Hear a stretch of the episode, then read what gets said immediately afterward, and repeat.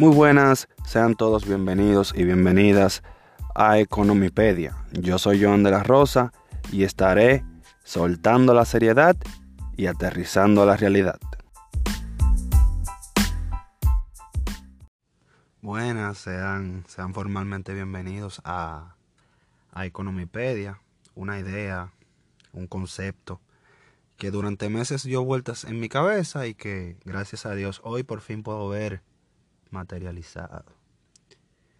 En el episodio número uno quiero ayudarte a que cambies un poquito la, la perspectiva que tiene ante, ante el dinero, la finanza y, y, cómo lo manejamos.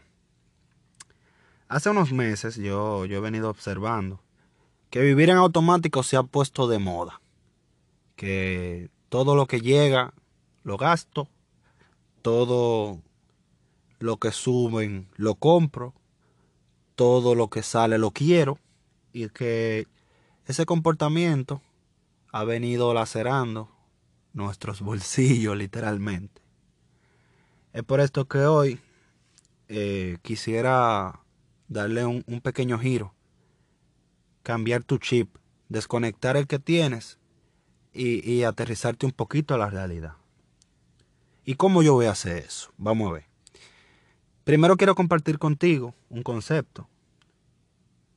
Cultura financiera. ¿Y qué es la cultura financiera? La cultura financiera no es más que un conjunto de conocimientos, actitudes del día a día, que nos permiten cultivar una gestión sana de nuestros recursos. O sea, es esta cultura que nos permite convivir de manera beneficiosa con nuestros recursos, no necesariamente recursos monetarios. Pero antes de cambiar nuestro chip y darle más importancia a nuestra cultura financiera, debemos realizarnos varias preguntas. La primera, ¿cómo estamos? La segunda, ¿por qué estamos como estamos? Y la tercera es meterse en la cabeza que literalmente el cambio comienza en nuestra mente y en nuestras actitudes del día a día. Por demasiado tiempo, nosotros hemos vivido así, en automático. Es decir, manejando nuestras finanzas sin una, una, planificación consciente y adecuada. O sea, lo que me entra, yo cubro todo lo que debo compro todo lo que tengo que comprar y ya. Pero al final yo no tengo una idea de cuánto yo voy a gastar cuando yo tenga ese ingreso. Vivimos de las suposiciones. Suponte tú que me paguen el 15, el 15 yo te pago. Suponte tú que si yo hago ese negocio me voy a ganar esto. Y eso es parte de vivir en automático. Pero ¿cuál es la alternativa de eso? La alternativa es comenzar a cambiar el chip. Comenzar a organizarnos. Comenzar a ver esos gastos hormiga. Son gastos que, que a diario supuestamente no tienen, no tienen importancia. Ah, que déjame, déjame yo darme un gusto. Al final, ¿qué son 30 pesos? Pero 30 pesos diarios por, por algo que no es necesario se convierte, cuando tú lo multiplicas por 30, 31 días, se convierte en un gasto grande. Y esos gastos hormiga son los que nos hacen sentir bien y lo que nos hacen conectarnos el chip de que si tenemos dinero y lo podemos comprar, todo está bien. Y ese, ese gasto hormiga son los que nos llevan a que todo el ingreso, o sea, todo lo que nosotros nos ganemos, todo lo que nos entre, lo convirtamos en gasto. También esos mismos gastos son los que nos impulsan a que, déjame yo comprarme estos audífonos. Yo tengo uno, que la vida útil está todavía buena, pero yo quiero esto. Porque sí. Y, y esos activos que no son productivos, o sea, que nosotros no le vamos a sacar provecho en sí, son los que al final nos van haciendo un hoyo negro en el bolsillo, en nuestra cuenta de banco que va girando, girando, girando y se va convirtiendo, se va convirtiendo en un cráter. Y ese cráter, ese cráter Es lo que no, no nos permite avanzar. Porque una buena cultura financiera nos trae de la mano una buena cultura del ahorro.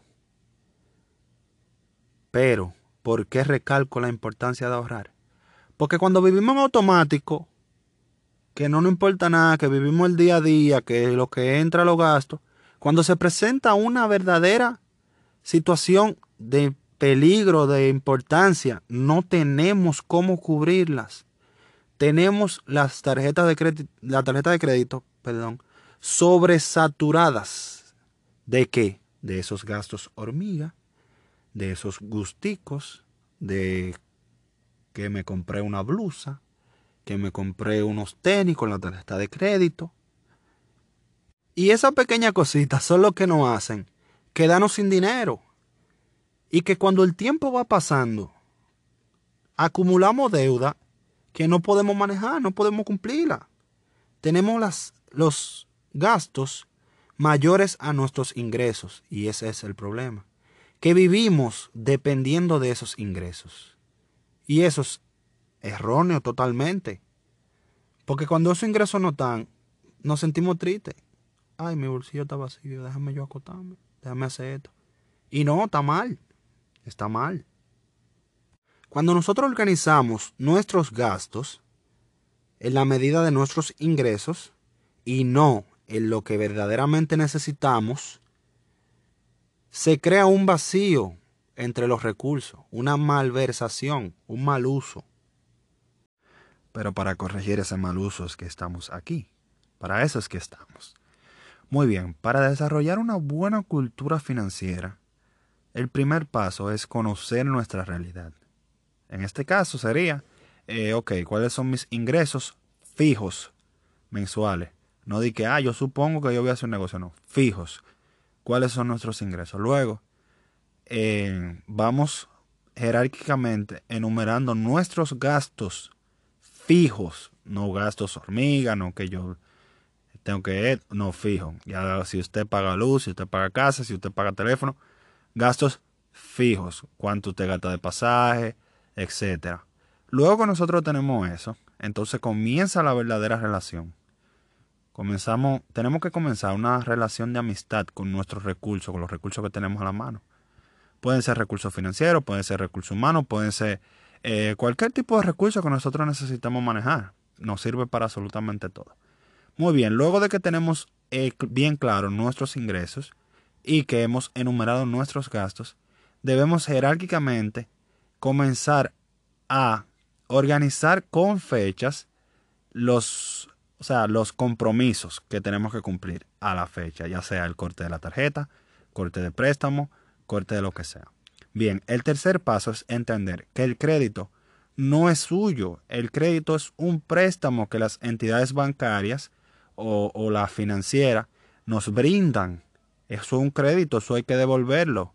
Y, y meternos eso en la cabeza, porque muchísimas personas cogen un préstamo y dicen, ah, yo lo pago cuando pueda. No, no es cuando tú puedas, es que tienes que pagarlo.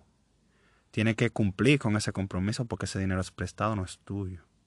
Bien, luego de que tenemos claro que el crédito es un préstamo, tenemos claro nuestros gastos fijos y cuáles son nuestros ingresos fijos, podemos comenzar a darle visto bueno y a organizar nuestro día a día. Y para organizar nuestros días, debemos, eh, aquí entran al baile, a la, a la pista, lo que son los costos. ¿Qué nos cuesta a nosotros vivir? ¿Qué nos cuesta a nosotros vivir y desarrollarnos durante un mes? Luego de nosotros cubrir con nuestros ingresos los costos, queda lo que queda se le llama excedente. Entonces, ¿Qué es el excedente? El excedente es la cantidad de dinero que nos queda luego de cumplir con nuestros costos, que serían los gastos fijos. Bien. Eh, luego que cubrimos nuestros costos, prácticamente estamos liberados. Luego que cumplimos nuestros costos, sentimos un desahogo, no tenemos compromiso, nadie nos va a llamar, etcétera. Muy bien. Luego, con ese excedente, se debe dividir. Bueno, yo aconsejo dividir el excedente. Una cantidad que va directamente a tu cuenta de ahorros y otro que nos permitirá manejarnos hasta la próxima quincena, hasta, hasta el próximo mes, luego de los próximos 17 días, como sea que sea el método de pago de la empresa donde tú trabajes o la fecha fija que tú tengas para los ingresos, ya sea de las actividades que tú, actividades comerciales que tú realizas. Muy bien.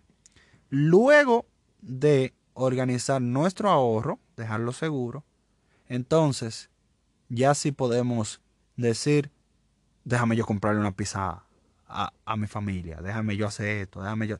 Ahí sí se puede hacer y hablar duro, tomando en cuenta que debemos tener dinero para sobrevivir o vivir desahogadamente hasta que vuelva el ciclo.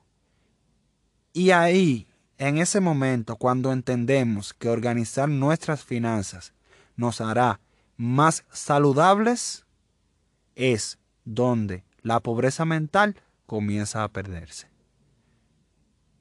Bueno, esto fue todo por el episodio de hoy. en el episodio número 2 estaremos ampliando un poquito más sobre, sobre ciertos temas que van directamente incluidos dentro de la cultura financiera.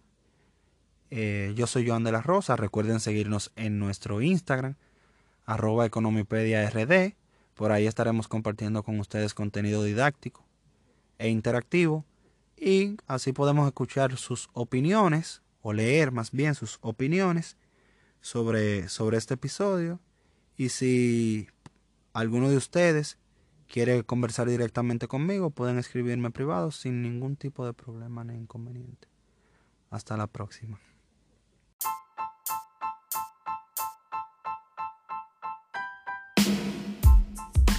Síguenos en las redes sociales como Economipedia RD y recuerda suscribirte en todas nuestras plataformas digitales.